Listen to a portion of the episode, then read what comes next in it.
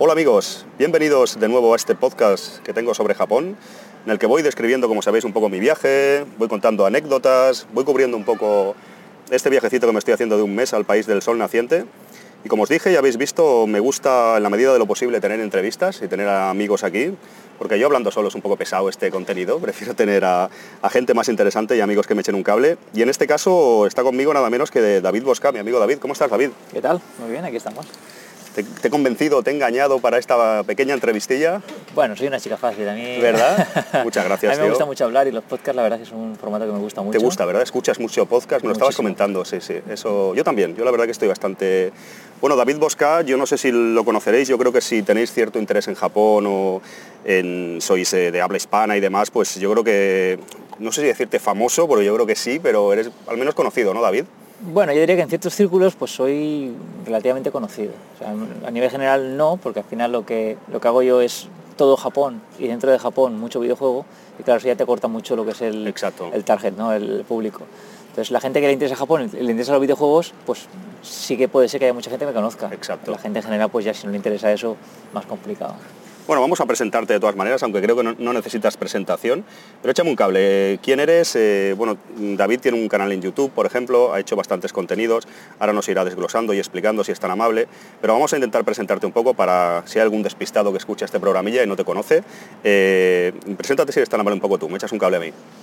Mm, bueno, pues, ¿qué te puedo decir? Soy un valenciano de 37 años que me vine aquí en Japón hace ya eh, seis, se va a hacer ahora este mes, seis años. Seis añacos. Sí, lo típico, ¿no? Desde siempre te interesa este país por los videojuegos, por el anime, por, por el manga, ¿no? Y te llama mucha atención porque es un país muy especial. Al final pues surge la oportunidad de venir aquí y, de momento pues aquí sigo, ¿no? Yo estudié audiovisuales en España, eh, mis cinco añitos me hice en, Valencia, en el CEU, y después de eso pues me fui a Estados Unidos también a ampliar un poquito el tema del cine en, Nueva York, que tuve suerte de estudiar allí, la verdad es que aprendí un montón de cosas. Y nada, después de trabajar televisión, televisión, muchos bolos, fotografía y tal, pues acabé haciendo un poco de todo. Y nada, vino la crisis, la situación, se, puso muy comprometida. Y aunque estaba más o menos sobreviviendo, pues sacrifiqué un poco mi faceta vocacional, lo que era el tema audiovisual, pues para venir aquí, que era un país que me interesaba mucho, que en principio no me iba a poder dedicar a lo mío por, cosas lógicas, ¿no? El tema del idioma, al principio, pues hasta que no lo aprendes, pues es complicado meter cabeza en, cosas que te gustan, ¿no? Y sacrifiqué un poco eso pues para, pues para hacer cualquier otra cosa y vivir aquí, ¿no? Y tener una, tranquilidad económica, ¿no? Y poder estar manteniendo a tu familia correctamente, ¿no? Entonces, pues el canal de YouTube lo utilizo un poco para eso, ¿no? Es como mi nexo de unión entre mi vocación y, y mi vida, ¿no? Entonces, pues lo empecé un poco por ayudar a la gente como yo que quería venir aquí y empecé pues con mucha información sobre Japón, sobre, sobre las dudas que te vienen cuando quieres viajar aquí, mucho turisteo. Y poco a poco pues lo fui orientando un poco a mis hobbies, ¿no? Y como los videojuegos son muy importantes en mi vida, pues al final pues metí mucho contenido de ese tipo. Yo diría quizás David ha evolucionado el canal, eh, un poco lo que tú decías, ¿no? Ha evolucionado según has ido evolucionando tú en Japón, ¿no? Quizás al principio eran más como me puede pasar a mí, ¿no? Cosas de turistas que te llaman la atención, como en plan tutoriales de cómo hacer cosas y ahora ya pues es más como la vida del día a día tuya, tus hobbies. Me parece interesante esa evolución. Sí, dos cosas, sobre todo por dos cosas. Una por el tiempo. Yo cuando llegué a Japón hasta que, hasta que me hicieron manager, que ya me, me consumía muchísimo tiempo, yo tenía mucho tiempo libre. Igual trabajaba 10 días al mes, 12 días, y el resto pues tenía tiempo para irme para grabar, explorar, buscar contenidos nuevos y tenía pues mucha libertad y todo el tiempo del mundo. Ahora pues con, con un niño pequeño, con responsabilidades ya no solo de mi trabajo normal, sino que siempre me meto en mis proyectos y siempre tengo algo que hacer. Entonces, claro, me queda muy poquito margen. Entonces, lo que dices tú al principio, pues como te llaman atención tantas cosas, te ves un poco en la necesidad de compartirlas, ¿no? Y luego cuando ves que tu tiempo eh, mengua tanto, pues dices, vale, tengo, lo que sé, un día para grabar y, medio día más para editar o lo que sea, ¿cómo lo invierto, no? Pues al final dices, bueno, pues voy a hacer algo que me gusta a mí y así por lo menos siento como que estoy utilizando mi, tiempo libre para mi hobby, ¿no? Pues como a ver, si, dedico el tiempo de forma altruista al canal, es tiempo que no tengo para mis, para mis hobbies. Pues si lo fusiono todo, claro, claro, está bien pensado. Exacto. por eso lo he, ido, lo he ido enfocando hacia, hacia ese tema. Lo que pasa es que, claro, también soy consciente de que no a todo el mundo le gusta eso, no tiene por qué interesarle eso, e intento hacerlo siempre de forma que, que pueda traer a más gente. Como ¿no? abarcar un poco, abrir un poco el abanico, dentro de que estás hablando de unos temas concretos, pero Mm. es interesante Claro, eso. por ejemplo, la serie de, que le dedica PC Engine, yo sé que es un sistema que a mucha gente, pues a lo mejor ni fu ni fa, Mm. pero si le meto mucha cultura japonesa, le meto un poco de turisteo, le meto comida, le meto tal, Ujú. pues igual eso te, te amplía un poquito también los intereses de la Exacto. gente. ¿no? Me ha parecido curioso, David, que no se me pase. Has comentado que estuviste viviendo un, un tiempo en Estados Unidos antes. Entonces tú has hecho ya tu vida a Japón, eres una persona que llevas aquí unos años, tienes familia aquí, has- estás más o menos adaptado a este país. eh, pero me ha parecido curioso eso, que tú, por así decirlo, tuviste como una avanzadilla, podríamos decir, ¿no? Hay personas que se vienen a Japón, pues desde España hacen esta transición, creo que no sencilla, pero en tu caso sí que has tenido un... ¿Puedes comentarnos un poco, te sirvió el tema de Estados Unidos como... Yo creo que es importante, ¿no? Porque ya viviste en otro país mm, no totalmente diferente como es Japón, pero ¿qué me puedes contar sobre esto? Creo que es interesante. Sí, hombre, desde luego siempre que cualquier decisión que te haga salir de tu, de zona de confort siempre te va a aportar una experiencia, ¿no? Irte a Estados Unidos, aunque vayas en unas condiciones muy protegidas porque vas a estudiar, estás más o menos pues en un ambiente que te ayuda, ¿no? No es, no es como venirte a un país sin nada a trabajar, que ya tienes que usar las, las castañas de fuego, tienes que sacar las castañas de fuego. Pero sí que es verdad que eso, que, que el irte tan lejos solo, hacer nuevos amigos, enfrentarte a situaciones que no te habías enfrentado, pues eso te, te da una experiencia, ¿no? Y ¿Cuánto tiempo estuviste en Estados Unidos, tío? No te he preguntado, ¿no? Yo no, la verdad que creo que me lo comentaste, no lo recordaba ahora, me ha sorprendido. No quiero enfocarlo mucho por aquí el, el podcast, pero ¿qué estuviste? ¿Un año o dos años No, no, estudiando? va menos, menos, menos. Fue un... Un semestre quizás, Sí, o sí. bueno, pero ya te hizo cambiar así un poco de aires y... claro. Y Japón, yo la verdad que no te lo vas a creer, pero en este podcast creo que todavía no he hablado de retro, de videojuegos. sé que vas a decir, no te creo, Alfonso, pero me parece que no he dedicado ningún episodio del podcast más corto, más largo a, a este tema que tanto nos apasiona, que tanto nos gusta y que en mi caso también es un poco lo- mi profesión. Eh, creo que vamos a meter, si a los oyentes no le importa algo de retro, que creo que a los dos nos gusta hablar de esto, pues lo metemos aquí. Si, eh, es verdad, David, que Japón es un paraíso del retro, como muchos creemos, creen o todos los precios son baratísimos, hay muchísimo material todavía. Estamos año 2018, noviembre de 2018. ¿Cómo está el tema actualmente? ¿Cómo ves el panorama una persona como tú que creo que eres bastante testigo en ese sentido de lo que sucede aquí? Hombre, siendo justos, Japón sigue siendo el Disneyland del retro. O sea, si, te gustan los videojuegos, ya no solo del retro, sino de, los videojuegos en general, si te gustan los videojuegos, te gusta el manga, te gustan las figuras, te gusta ese tipo de cosas, aquí vas a encontrar de todo y más. Eso es innegable. Ahora, no es jauja como era hace 10, 15 años. Que antes tú, una persona, te venías de, de turista, incluso en las tiendas más caras del país, te llenabas cestas a precios ridículos. Hay gente que se ha hecho colecciones de Neo Geo, se ha hecho colecciones Sí. de Super Famicom increíbles y porque, porque, porque vino en el momento justo, ¿no? Ahora, ¿se pueden encontrar chollos? Sí, y hay muchas pruebas, en mi canal hay muchas pruebas de chollos que he Sí. encontrado, pero no es la locura que había antes de en cualquier, bueno, ya sabes, de irte a una tienda y llenar una mochila entera de cosas. No, no, no, la puedes llenar igual, pero, sí, pero pero- requiere más dinero, ¿no? No, Sí, no es lo mismo. Pero claro, hay una variedad que es acojonante, hay... Los japoneses cuidan mucho su material, es una cosa sorprendente, sobre todo en, en sistemas de 8 bits, 16 bits, que, que, claro, yo entiendo que habría, mucha gente ya mayor de edad jugando esos juegos, pero Hmm. también habría, mucho, había muchísimo crío. Claro. Y, y independientemente de que hay material que está en mal estado, se encuentra muchísimo a muy buen estado y, y con juegos que tienen ya 20, 25 años. ¿Por qué es, David? Es una cosa cultural que en Japón no solo los videojuegos, sino todo se cuida mucho, tus pertenencias, las cosas que... Si yo compro una cámara de segunda mano, ya no solo orientando al tema videojuegos, sino todo está mejor cuidado que, que en nuestro país, ¿no? que en España o lo que sea. Como yo creo que hay, varios, hay varias variables y tampoco... No Es algo cultural, es algo... Sí, yo creo, por una parte, también eh, la educación. O sea, la gente aquí trata las cosas bien en general. Todo, no solo lo suyo, sino lo de los demás, sobre todo lo de los demás. Y luego, aparte, también hay que entender que el japonés eh, medio vive en una vivienda pequeña, de normal. No le gusta mucho amontonar. Entonces, procuran cuidar las cosas bien para el día de mañana venderlas. Vale. Entonces yo creo que eso es clave también. A un niño no le puedes pedir que trate las cosas así, pero si ya las compras de adulto, pues ya te molestas en guardar su envoltorio, que esté todo bien. Para cuando te canses o quieras eh, sustituir un producto por otro más moderno, pues puedes sacar más dinero o vender- venderlo más fácil. Y luego eso tiene mucho que ver. Pero desde luego, vamos, la, eh, la, eh, la educación que reciben ya desde pequeñitos a tratar bien las cosas, pues también tiene mucho que ver, imagino. Claro, claro. Eso no- nos conviene, nos viene bien para ir a buscar juegos y que estén en buen estado, los discos Claro. y todo eso. En España, sabes que a veces me traen cada cosa, en mi caso a la tienda, que es, eh, da mucho miedo. Ves un disco y dices, pero ¿cómo tienes vergüenza de traerme esto? ¿no? Yo Esto no- primero, ¿eh? Yo me sí, yo, también me en meto la- en el saco. En la, época de, de PlayStation, yo bueno, también tenía, que tenía yo en esa época, 15, 16 años, Hmm. y yo reconozco que trataba las cosas regular. Sí, sí, regulero. Ahora no, pero...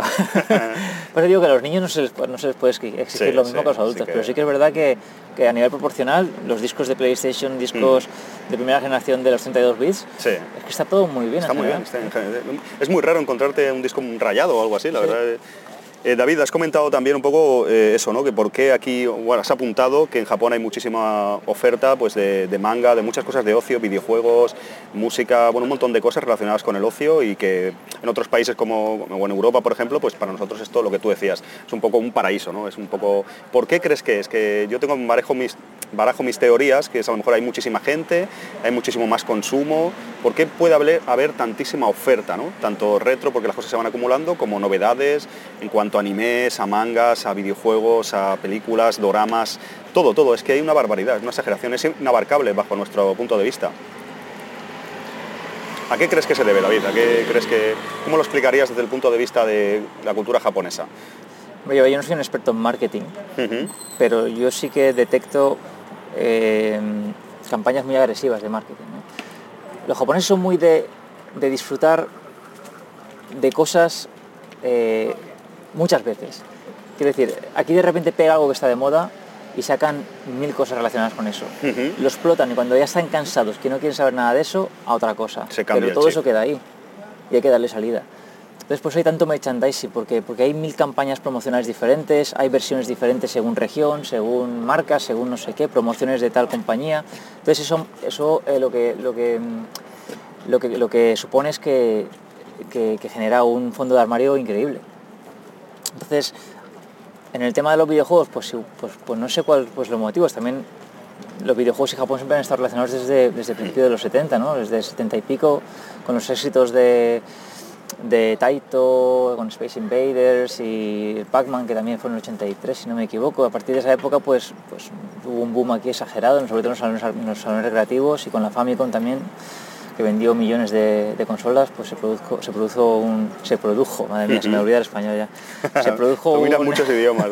se produjo un boom muy gordo y, y no sé, igual por el carácter eh, de los japoneses de, de querer tener tanta variedad de todo, pues no sé, generó esa...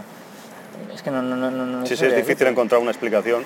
Pero me reconoces eso, que la primera vez que viniste aquí, supongo como yo, quedas an- anonadado, ¿no? Pues sabes que hay, pero cuando lo ves aquí, las tiendas, la, cantidad de cosas que hay es tremenda. Es, eh, yo no acabo de, de explicármelo tampoco del todo. David, ahora volvemos y eso al tema videojuegos y tal, pero te quiero preguntar algo también de tema sociedad, tema un poco choque cultural, ¿no? ¿Cómo, cómo te has adaptado aquí? Porque yo te veo estos días que he estado contigo bastante adaptado, bastante como ya decíamos a los oyentes, tienes a tu familia y todo, tu mujer es japonesa, tienes un hijo y tal, pero ¿cómo, cómo ves el choque cultural? ¿Fue muy fuerte en su momento?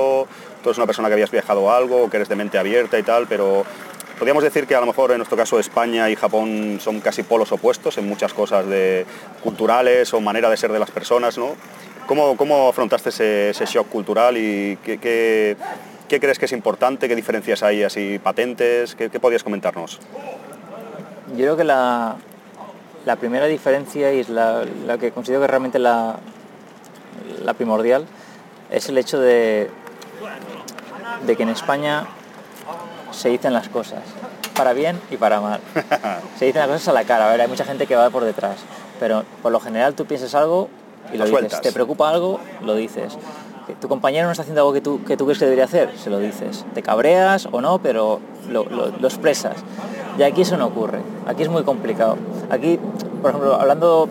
Me gusta hablar del trabajo, cuando hablo de estos temas me gusta hablar del trabajo porque es una cosa muy, muy, intrínseca de- del carácter japonés. ¿no? Para ellos el trabajo es como, como su vida. ¿no? En España vivimos para, trabajamos para vivir y aquí se vive para, para trabajar. trabajar, Entonces ¿no? hablar del trabajo es un poco hablar de Japón. ¿no? Y aquí, por ejemplo, se despide muy poquita gente. ¿No hay casi Ah, despidos. ¿Por qué? Porque no se, No hay motivos tampoco para el no hay despido, motivos ¿no? para despedir, ¿no? O sea, si uno está, no está a gusto, pues a lo mejor al final se va. Pero es muy raro que una empresa te despida, muy malo, muy muy malo tienes que hacer. Entonces, a mí se, me, han, pasado muchas cosas de, estar haciendo algo, pensar que lo estoy haciendo bien, nadie me dice lo contrario, hasta que cierto día de repente te llega la noticia por algún lado, ¿no? Y eso ocurre muchísimo, y no solo en el trabajo, sino también con amistades, con conoces a alguien y parece que la cosa va bien y de repente deja de hablarte deja de hablarte o desaparece de tu vida sin darte ninguna explicación porque prefieren ahorrarse ese trago incómodo de explicarte las cosas, ¿no? No le gustan las confrontaciones, ¿no? Evitan de- siempre el conflicto, siempre, siempre. Aunque sean conflictos que podríamos denom- denominar bajo nuestro punto de vista pequeños, ¿verdad? Pero se tiende a huir de cualquier tipo de... Mm. Claro, estamos acostumbrados nosotros a tener un input, ¿no? Tener, eh, yo qué sé, Alfonso, hoy pues me has hecho mal, yo te pongo una cara o te digo algo o cualquier amigo así. Se dicen las cosas más por cultura, ¿no? Y aquí se... Esto tiene que ver con el Honey Tatamae, este que... ¿Puede ser que tenga algo que ver o no? Sí, a ver, eh, es lo que, lo que hemos hablado alguna vez, que desde pequeñitos les educan a ser parte, a formar parte de un todo, todos van a la reman en la misma dirección, nadie sobresale, mm, y claro, para, para mantener esa armonía, pues hay que ser silencioso, ¿no? Hay que intentar evitar pues molestar a los demás, ser incómodo, ser una, una persona... Nadie quiere ser el típico tocapelotas de- del Vale, trabajo, vale. Ni, del, ni del grupo de amigos, ni de nada. Entonces es mucho más fácil eh, ignorar el problema y si ya llega un momento que es insostenible, Ya corto por lo sano y, y aquí se acabó la y no ha habido problema, Pero ¿no? Hay casos y casos, hay gente Sí, que sí, sí. que cuentan, habla más las cosas y eso. A ti en el trabajo te ha sucedido, ¿no? Que tú a lo mejor pues, has estado en diferentes trabajos en Japón, llevas años aquí, te has abierto paso en el mercado laboral y a lo mejor tú sin mala fe, como supongo que yo, cualquier persona que se viniera aquí, pues estás intentando trabajar bien y claro, a lo mejor no te dicen cosas que están sucediendo en otro trabajo, oye tío, no hagas esto así, como- y claro, a lo mejor se junta ahí, ¿no? Sí, sí, por ejemplo, pequeñas tonterías. A lo mejor una, yo trabajo con, siempre con profesoras japonesas. Igual hay alguna cosa que, que, le está molestando, que no estoy haciendo bien, no me dice nada y a lo mejor a los 3-4 meses me llega la noticia por mi superior. Y claro, son tonterías que si las hablamos tú y yo, se solucionan, se quedan ahí y no pasa nada. Pues no sé, me, me he dado cuenta muchas veces que, que, que llegan, que llegan, estos pequeños problemas llegan a, a donde no tendrían por qué llegar por evitar ese pequeño confrontamiento, que al final es peor, porque me entero yo de que, de que te has chivado, entre comillas. Ahora, si me tenías cierto tal, pues ahora te lo tengo yo ti también. Ahora va a ser ¿no? peor. Es- Entonces, es- son soluciones un poco extrañas. Por ejemplo, una- un ejemplo gráfico. Sí. Yo en, en las escuelas en Japón se limpia siempre a, a- a finalizar, se limpia la- el aula. En mi caso eh, lo, lo paso yo al aspirador porque soy el extranjero, cobro más dinero, entonces eh, se me exige ese plus de limpiar el aula, ¿no? En los colegios son los alumnos los que, los que limpian. Sí, tenía aulas. entendido eso, ¿no? Que desde bien pequeños limpian... Pero en mi caso, como trabajo extranjero y japonesa, Bueno. nosotros cobramos más, pues vale, a pechugas y limpias, me parece bien. Pero ¿qué pasa? Que hay algunas escuelas que a mí me pillan muy, muy lejos. Yo hay, hay días que tardo casi dos horas en, Lo sé, sí. en ir. Y hay alguna profesora que tiene más experiencia, que es ya más mayor, tiene mentalidad también un poquito más retrógrada y no me dejan limpiar. No, no, por favor, no limpies, que tienes un trayecto largo. Estás muy lejos y tal. Además que es una tontería, ya, ya lo hago yo, ¿vale? Entonces pasó que cambiaron de profesora en una de estas escuelas que yo tenía esa costumbre de no limpiar porque la otra Claro, profesora me decía claro. eso, un viaje de casi dos horas. Y el mismo día que se, que se hicieron el, el cambio, Nadie de- te informó del cambio, tú... entre ellas, ella le dijo, oye, que yo siempre le limpio yo por él porque tiene un viaje largo, no sé qué tal. Entonces yo entendí ese momento, ah, vale, pues ella era lo mismo. Y nada, yo iba a trabajar, bueno, eh, muchas gracias, eh, hasta luego, tal, me iba. Y a la tercera o cuarta vez eh, me dice, ah, ¿me podrías echar un cable hoy con, con ¿La la limpieza? aspiradora? Y yo, sí, claro, claro, no pasa nada. Acá tienes que coger el tren. Y yo, pues mira, si paso la aspiradora tengo tres minutos, hago corriendo y aún lo pillo. Vale, vale, vale. Después de eso me llegó un email de, yo qué sé, de, de una página entera.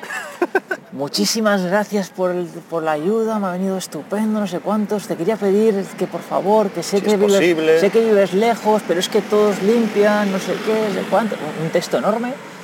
Y yo, claro, yo estoy pensando, ¿qué le contesto yo a esta mujer? Porque si le contesto, si le, si le intento explicar la situación, igual le, peor, le voy a ofender o le voy a, le voy a incomodar. Sin problema, gracias. Ya está. Se acabó. Pero luego estoy en la oficina otro día. Siguió la historia, siguió. Y eso que estoy, nada, estoy con mi ordenador y al lado está una de mis, no jefa, pero yo soy el jefe de los extranjeros y al lado tenía la jefa de las japonesas. Le iba a decir algo y eso que le miro y me veo el email que me había enviado a mí que se le había enviado también. Junto a la explicación de como, como justificando, oye, que le voy, a, le voy a decir a David ¿Qué esto. que Un marrón. O sea, un lío que se montaron bajo, nuestra, marrón. bajo nuestra perspectiva occidental. ¿no? mareando a, mareando a sus superiores, mareándome a mí. Total, coño, ¿qué quieres que limpie? Oye, dime, oye, ¿te importa limpiar? Sí, no pasa nada. que yo no lo hago por costumbre, porque, porque trabajo muy lejos y, joder, yo agradezco la ayuda. Y si, y si, y si tú me dices, oye, no te molestes, pues lo agradezco y ya está. Pues situaciones así muy a diario, de tonterías Vale, que, que entre nosotros se, se arreglan con, oye, tío, ¿te importa tan...? Ah, sí, claro, perdona, que estaba de acostumbrado trabajo. a esto y como, mira, me, me- salgo corriendo y ya está, no pasa nada. Sí, sí, sí. Pues esto es una tontería, es un ejemplo, pero que No, hay, no, es hay- bueno, es hay bueno. muchos ejemplos de, de tonterías que se podrían solucionar con nada, con una simple conversación entre amigos o entre compañeros y que, y que se, va, se va estirando, se va estirando. Esta mujer me lo dijo, pero si hubiera continuado un año así, hubiera llegado un momento que hubiera explotado o a saber, tú a saber lo que hubiera pasado. tú totalmente ignorante de esta situación. Sí, sí, sí. Claro, supongo igual como todo sigue su cauce o hay una serie de métodos para este tipo de cosas también, para el tema pues no confrontación con compañeros o entre eh, compañeros de trabajo o, jefes o demás, todo funciona así, todo funciona. Ya que estabas hablando este ejemplo gracioso de trabajo, háblanos un poco de si, si te apetece de trabajo. ¿Cómo está el tema de trabajo aquí para una persona extranjera como tú que ya estás pues con tu visado, trabajas aquí hace años y estás, ¿cómo están las opciones eh, laboralmente? Japón para una persona como nosotros que venga, ¿cómo, cómo lo tienes? Así brevemente, ¿cómo te costó a ti también un poco integrarte aquí o qué pasos diste? Hombre, del visado es fundamental, el tenerlo o no tenerlo te marca todo, ¿no? Si tienes visado, trabajo ahí lo que quieras, porque no sé si el- el- la tasa de desempleo no sé si es un 4% o así, o sea, aquí si quieres trabajar, trabajas, tarde o temprano, pero vas a encontrar algo, a ver, si, si hablas japonés, lógicamente vas a tener un abanico mucho más, mucho más amplio, si no hablas japonés, pues vas a tener que buscar un trabajo que, que te permita trabajar en inglés o en español, Sí. lo que sea, ya es más complicado. Tú en tu caso lo estabas adelantando, los oyentes lo sabrán, eh, trabajas de profesor de idioma. Tú trabajas aquí de Japón, siempre has trabajado, Bueno, David, eh, básicamente, ¿no? De, con temas relacionados con la enseñanza, con la docencia, de... Sí, tuve una época que me dediqué a la, a la localización de videojuegos. Estuve Ah, sí, no trabajando, sabía, tío. Estuve trabajando tradu- traduciendo videojuegos. Que estuvo, hasta- estuvo muy bien, lo que pasa es que claro, fue la época justo de trámite que me hicieron manager y no me podía... Porque eran, lo del tema de traducir videojuegos eran, eran como mini proyectos de tres o cuatro días que tenías que estar a tope. a saco, a tope, y claro, si te pillaba justo con clases pues era imposible. Y lo Sí que me dijiste algo ahora que me acuerdo, sí. Pero sí. vamos, era un trabajo chulo también. Pero sí, desde, salvo esa pequeña excepción, empecé con mini bolos dando español, clases de español, luego me surgió el estudio de inglés 7 8 días al mes y ahora pues mira, me hicieron manager con lo que trabajo unos 20, 21, 22 días, más oficina. ¿Qué formación tienes tú relacionada con los idiomas para poder dar... Yo empecé filología inglesa, lo que pasa es que yo realmente me metí ahí porque yo quería hacer audiovisuales y no me llegó la nota Claro, de corte. Entonces la empecé, estuve un tiempo allí, luego me cambié, Ujú. Me saqué algún título también, empecé no sé si el, el Advance o me, saqué algún título de inglés, he viajado mucho de- también, claro, viajado bastante.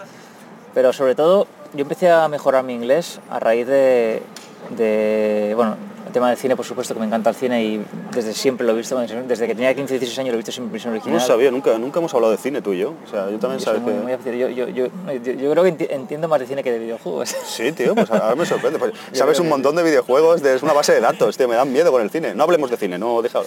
No, pero eso que Sí. gracias, a, gracias a, sobre todo con la llegada del DVD, cuando llegó el DVD empecé a, a- a ver todo en versión original. Yo también, yo tengo un inglés muy malo, pero es verdad que eso sí, me, me he aficionado, quiero ver la película como tú ya también, yo creo que si te vuelves un poco cinéfilo, ya no gafapastas, ¿no? pero que quieres ver la obra como se hizo, o sea, pues lees subtítulos y en caso inglés como tú si puedes cazarlo todo al vuelo, mejor que mejor, sí, sí. Sigue, sigue, disculpa que te... Sí, pues a partir de ahí yo creo que empezó a subir un poquito de nivel, pero sobre todo el tema de las exnovias, el tener, en tener eh, una compañera sentimental que no habla tu idioma. El Sleeping Dictionary es lo mejor, ¿no?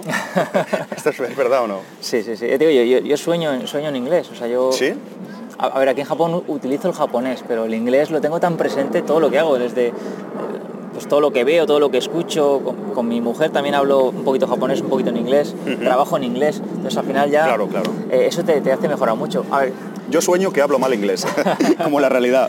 la, la misma situación, pero en, en un país anglosajón estaría ahora con un nivel mucho, mucho. Oye, yo tengo buen nivel, pero Sí. claro, pero aquí también el, el inglés que se habla es como se habla, ¿no? No, no, no, no es lo mismo que estar rodeado de... de ¿sabes? grandes eh, ponentes. Yo quería preguntarte eso también, ¿por qué aquí no se habla casi inglés? Tú que eres una persona mejor, mejor que tú para explicarnos esto, porque a muchos extranjeros o la primera vez que visitas Japón nos llama mucho la atención. Eh, mucha gente te dice, no, no hablan mucho inglés ahí en Japón, pero tú piensas, va, voy a ir a Tokio, en este caso aquí pues, estamos cerca de una gran ciudad, tú vives en Kobe, piensas, no sé, alguien, o la gente joven, pues no sé, mira que en España considero que tenemos un nivel de inglés bajo comparado con otros países de Europa, pero no sé, tú le preguntas a un chico de 20 años, una cosa muy simple, y aquí en Japón me sorprendió y a todos nos ha sorprendido quizás el bajo nivel de inglés que hay. A qué se debe? David, tú que esto sabes seguro. Bueno, yo creo que hay dos causas, tres causas. Por una parte, nosotros venimos de una cultura latina, que el inglés también vive de ahí. Tiene varias raíces, pero, pero compartimos mucho vocabulario, Hmm. muchas raíces de verbos. Entonces Cierto. nos es más fácil comprender.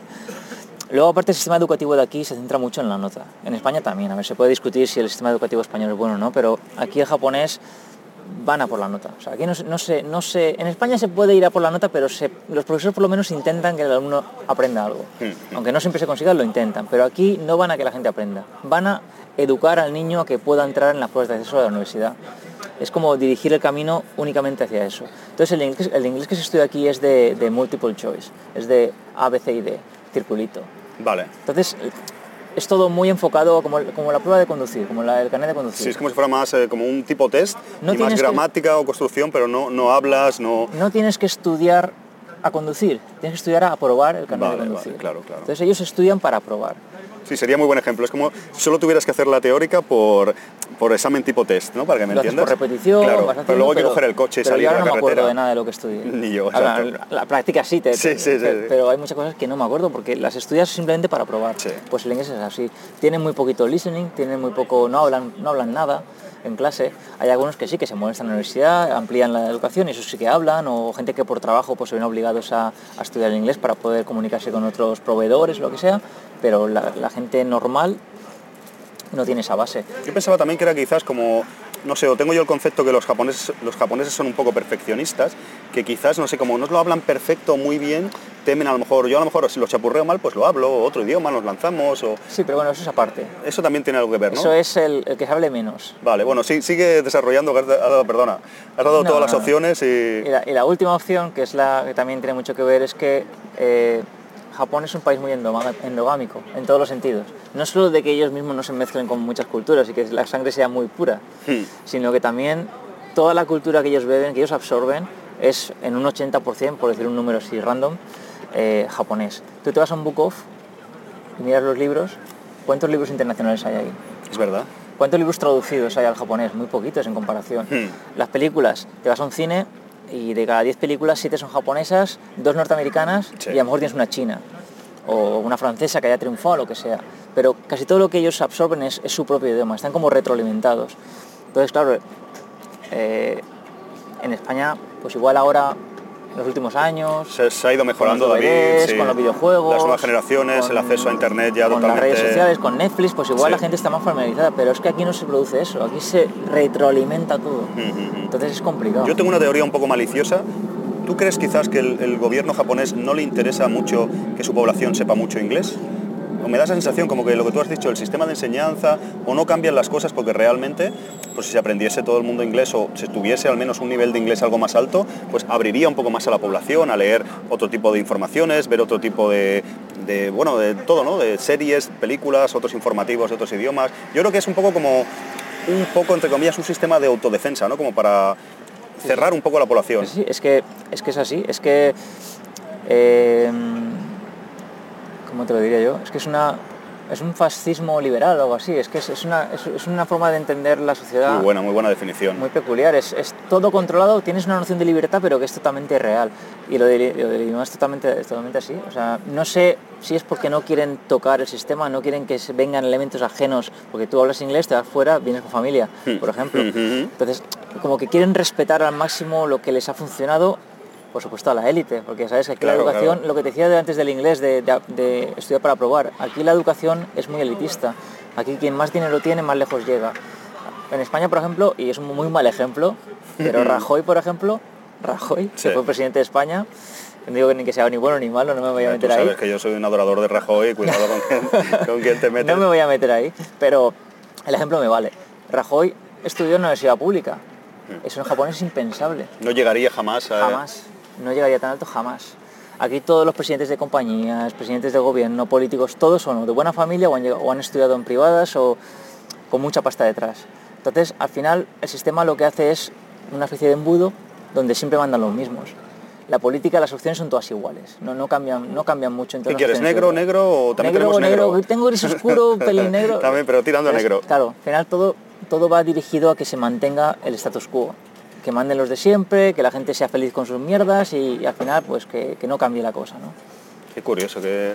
No, porque Japón, yo he notado eso, ¿no? Porque te reconozco claro, yo, tú vives aquí, yo llevo nueve años viniendo, vengo una media de un mes o algo así, y sí que es verdad que los primeros años te pasaría a ti también, hay una especie de encantamiento, o crees que todo es maravilloso, ves todo, todo está limpio, no hay ruidos, todo el mundo te trata bien, pero luego lo que tú dices, si rascas un poquito, o cuando empiezas a ver un poco más como los hilos y todo lo, demás, las cosas menos, más sutiles y tal, eh, ves que no es todo tan bonito, detrás hay todo lo que estás escribiendo que... ¿Verdad? El ejemplo gráfico sería el, levantar la, la alfombra persa y verte lleno de mierda debajo, ¿no? Pues eso es Japón, ¿no? Una alfombra muy bonita, preciosa, que parece maravillosa, pero luego levantas hay cosillas, ¿eh? Ahí. Qué buena comparación, tío. Vamos a, no rajemos más, vamos a volver a, un poco a tu rollo creativo, que también me interesa mucho y a ti también. De, eh, tú mismo te describes, ¿no? Un poco en nombre de tu canal y como eres conocido un poco así, no sé si llamarlo como tu nick, es creativo en Japón, ¿no? David Bosca, creativo en Japón. Sí, que te explico eso, que es una cosa que me da mucha rabia. Te iba a preguntar eso. dime, dime. gente que, a ver, con, toda la, A mí me gusta creativo en Japón, pero no sé si lo estoy pillando bien enfocado. Dime, no, a ver, el nombre, el nombre no está mal, pero que, que mucha gente acostumbrada, yo que sé, a a, canales de gente que se llama no sé qué en Japón, no sé qué en Japón, pues se piensa David que en Japón o... que es mi nick. Y me llama, oye, creativo, no sé qué tal, y eso me toca mucho la moral. Hostia, pues yo nunca lo he hecho, creo, ahora que lo, ahora que lo pienso. Porque a ver, yo cuando, cuando yo empecé el blog, porque todo empezó en un blog, justo antes de venirme a la primera vez, yo pensé, vale, ¿yo qué soy? Yo he estudiado comunicación visual, hmm. me interesa el tema de, pues, del cine, la televisión y tal y en un principio iba a enfocar un poco el blog por ahí. Eh, Japón desde el punto de vista audiovisual, porque consideraba, ahora un poquito menos, igual ahora hay más gente que lo hace, pero cuando empecé yo no había mucha gente que tratara Japón a nivel audiovisual de forma profesional. ¿De, qué, año estamos hablando, David? 2009, 2010 o por ahí. Ha llovido ya. Y... Y no sé, había que buscar un nombre para el blog y para el canal. Y claro, como, yo no tengo nick, o sea, yo, hay mucha gente que tiene su nick, pues, pues, no sé qué, y ya está, pues eh, pones el nick y se acabó, ¿no? Ya está, Pepito tal. Ya está, pero no yo tenía nick y digo, bueno, ¿cómo, llamo ya el blog, no? Pues comunicador en Japón, no. Queda un comunicador audiovisual en Japón, no. Realizador en Japón, tampoco. Cámara en Japón, tampoco. Digo, pues creativo. Creativo es una cosa que envuelve todo lo que me gusta, ¿no? Mm. La creatividad, que un creativo puede, puede hacer edición, puede hacer, puede tomar fotografías, puede, puede grabar, puede, puede comunicar no sé, pues vi que, me casaba con lo que quería transmitir en el blog y ya está. Lo que pasa es que, claro, suena, suena Nick, no sé qué, no sé dónde, ¿no? yo te he dicho en plan broma, pero es verdad que nunca se me ha ocurrido llamarte, que ahora sí que se olvida, pero hay creativo, oye, eh, quiero conocerte, creativo, te lo estás currando, esto, no, no sé, pues David, si, además tú, hay gente a lo mejor que usa Nick y esconde de alguna manera su nombre real, pero tú abiertamente siempre has dicho de... Y hablando de creativo, y una de las eh, vertientes de tu creatividad, podríamos decir, es... Eh, el tema que últimamente estabas comentándome algo antes relacionado, tema libros, porque yo eh, estaba allí en Barcelona y de repente pues David Bosca ha hecho un libro, yo, pero este tío, a ver, está trabajando en Japón, está allí que en esta sociedad no tienes mucho tiempo libre, te hace un canal de YouTube con un montón de vídeos, eh, publicabas también contenido todavía en el blog o alguna cosita, eh, va buscando videojuegos para su colección, para sus ratos libres, sus hobbies, digo, pero ¿dónde saca el tiempo este hombre? Y de repente te saca un libro, te saca un libro con los amigos de héroes de papel, explícanos un poco el rollo, porque yo me quedé, digo, bueno, a ver, aquí hay dos personas o aquí hay trampa, tiene un negro, ¿cómo va esto? ¿Cómo funciona? Llamé a Ana Rosa y me pasó. Hiciste el copy paste sin querer, ¿no? no, hombre, a ver, yo creo que al final todos tenemos más tiempo del que creemos que tenemos. Es una cosa que, que no nos paramos a pensar del tiempo que realmente tenemos. Yo he hecho sacrificios, pero yo no he perdido horas de sueño. Yo soy, yo soy el típico, el típico tipo con suerte o el típico que, suerte que, buscársela que iba a un examen habiendo estudiado y que yo el día antes me acostaba a la hora normal y dormía mis 7 o 8 horas y llegaba al examen tranquilo y hacía mi examen, ¿no? Entonces, yo creo que, que, a veces no hace falta ni quitarte horas de sueño, ni quitarte de otras cosas para hacer todo lo que, lo que quieres hacer, sino simplemente priorizar. Y hay muchas veces que perdemos un tiempo absurdo, como puede ser con Twitter, como puede ser con, pues con, hablar con gente que a lo mejor te da igual, pero que estás ahí porque, sí, sí, sí. Por, inercia o... Te lleva la corriente, sí. Claro, o yo qué sé, o, televisión, por ejemplo, yo, tomo muchísimos trenes todos los días. Pues yo ese tiempo lo tengo pues, para ver mis series, para, para, leer mis libros y tal, y ese tiempo pues no, no, no lo gasto en casa. Claro. Yo no, no, suelo ver televisión en casa porque el poco tiempo que tengo por la noche pues me pongo a editar o me pongo a jugar a un videojuego o lo que sea, ¿no? Y ya cubro mi necesidad de, de ver series, de ver Netflix, lo que sea, pues ya lo cubro en el tren. Y lo del tema del libro, pues eso, eh, me ofrecieron, Ricardo Martínez me ofreció la posibilidad de escribir un libro y era una cosa que desde siempre me había hecho gracia. Yo a nivel profesional bueno, sí, estuve, estuve trabajando en un blog en Valencia, estuve varios años, sí.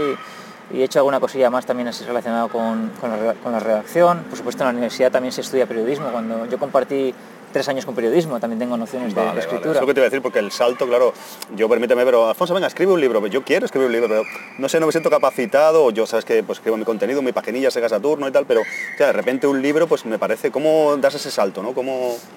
Sí, yo, tenía ya el callo hecho, o sea. Puedo ser mejor o mejor redactor, pero ya tenía el callo de la, la- la constancia de escribir, porque llevaba muchos años trabajando para una publicación. Entonces, no me suponía esfuerzo, y más un libro como Vicuri Allen que es tan personal, porque al final tú escribes una novela y tienes que tener en cuenta mil historias. Tienes que crear Documentarte universos, según qué docu- tema. documentarte, crear vidas, crear, crear una cosa que no existe. Pero en Vicuri es hablar de lo que has visto, de lo Claro. que has hecho y es mucho más fluido. Sí te que- nace mejor, te fluye, claro. Sí que es verdad, sí que es verdad que, que, lógicamente requiere un tiempo. Y yo estuve un año prácticamente doblando jornadas. O sea, trabajando, si, si, cu- si cuento escribir como trabajar, pues trabajando yo qué sé, a lo mejor 10, 12 horas durante muchos días.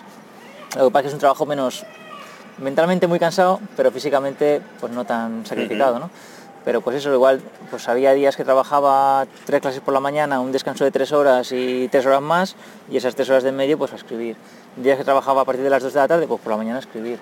Y así poco a poco, sin, tampoco sin, sin sufrir. Había días que, oye, no apetece hoy, pues no pasa nada, pues otra cosa, no, no hay problema. Está funcionando bien, David, el libro, más o menos, ¿no?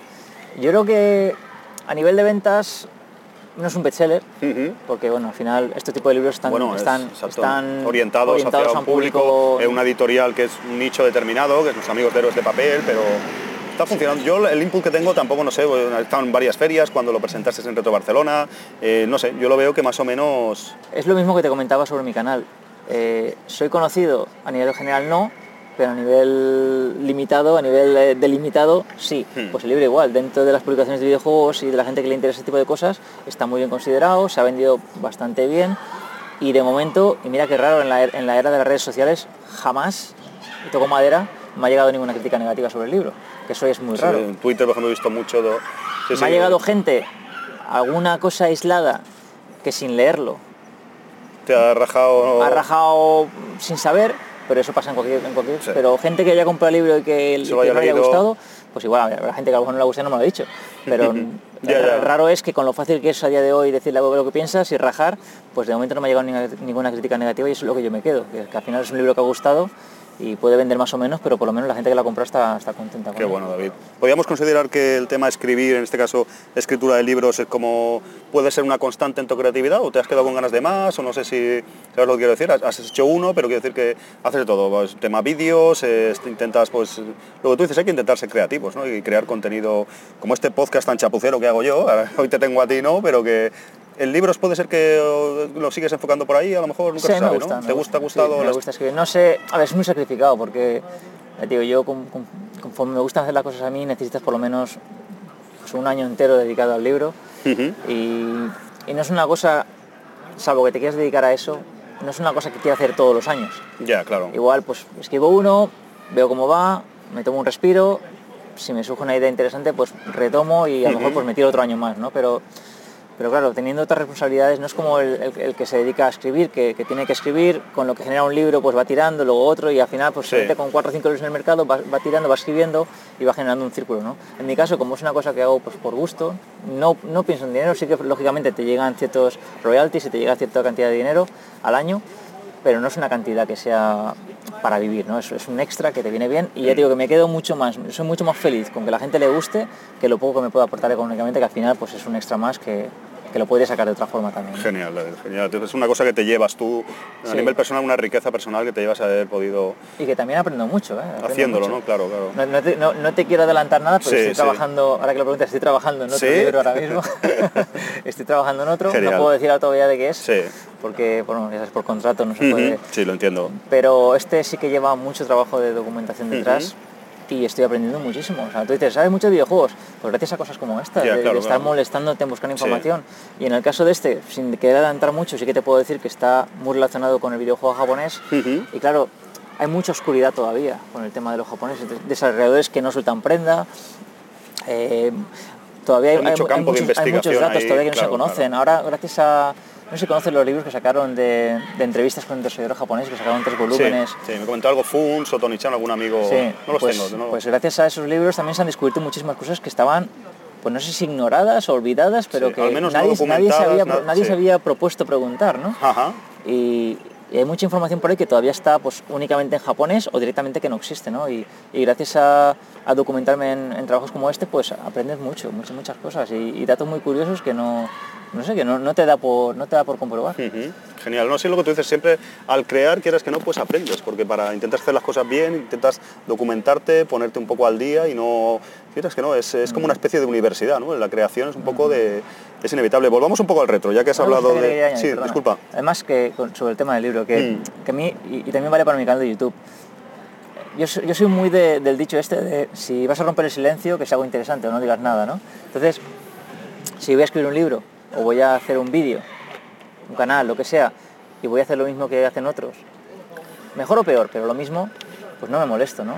Entonces, siempre procuro, en la medida de lo posible, ofrecer algo que tenga un cierto valor añadido, ya sea a nivel técnico o sea, pues no sé, a nivel narrativo, pero que aporte algo que, que otra gente pues no, no se ha animado a hacer todavía, ¿no? No digo que sea vanguardista, Sí, sí, simplemente sí. que sea algo personal, Bueno, que, como que no tu- se haya hecho tu mucho... marca de fábrica, al menos intentas eso, buscar un... Claro. destacar en algo, lo puede, te puede salir mejor o peor, pero intentas como enfocarlo, algo que no sea muy común, ¿no? Yo creo que se nota. Por ejemplo, tú haces una review sobre un juego Hmm. y, y puedes hablar de los gráficos, puedes hablar del sonido, puedes hablar de la narrativa, puedes hablar de, de quién ha hecho esto, quién ha hecho lo otro, pero claro, eso lo puede hacer cualquiera que juegue el juego. Pero ya indagar sobre datos de producción, sobre, Sí. sobre A mí me gusta en factores ocasiones socialo- más eso que el sociológicos, ese sí. tipo- lo que le envuelve al juego, para mí es mucho más interesante que el juego en sí, porque el juego te lo pones, lo juegas y ya está, ¿no? Pero todo lo que envuelve, esa documentación que, que envuelve a, a cada reseña, pues lo veo mucho más interesante que, que simplemente comentar una jugabilidad, ¿no? Que eso, pues, lo ¿Sabes por qué te pasa eso quizás? Porque eres precisamente creativo. Entonces te gusta a veces indagar cómo se creó esa obra que te gusta, en este caso este videojuego. Yo para mí me pasa, yo soy un matado creativo, pero me pasa, te gusta saber cómo se hizo esa película, cómo detalles que a lo mejor a otras personas pues ven esa obra, ven esa y ya está, han jugado ese juego, han visto esa película o no quieren saber nada más. Ti te gusta a lo mejor indagar más en eso, quizás por eso precisamente, porque tú también al fin y al cabo estás creando cosas. Es una cosa que... Hola, hola, esto está conectado igual y llegamos ahí... ¿Qué pasa, David? Hola, hola, hola, hola. Hola, soy una pistola. Venga, vamos a darle caña. Hola, bienvenidos de nuevo a este pequeño podcast que tengo de, de Japón. Justo. Este podcast improvisado donde vienen coches en los momentos.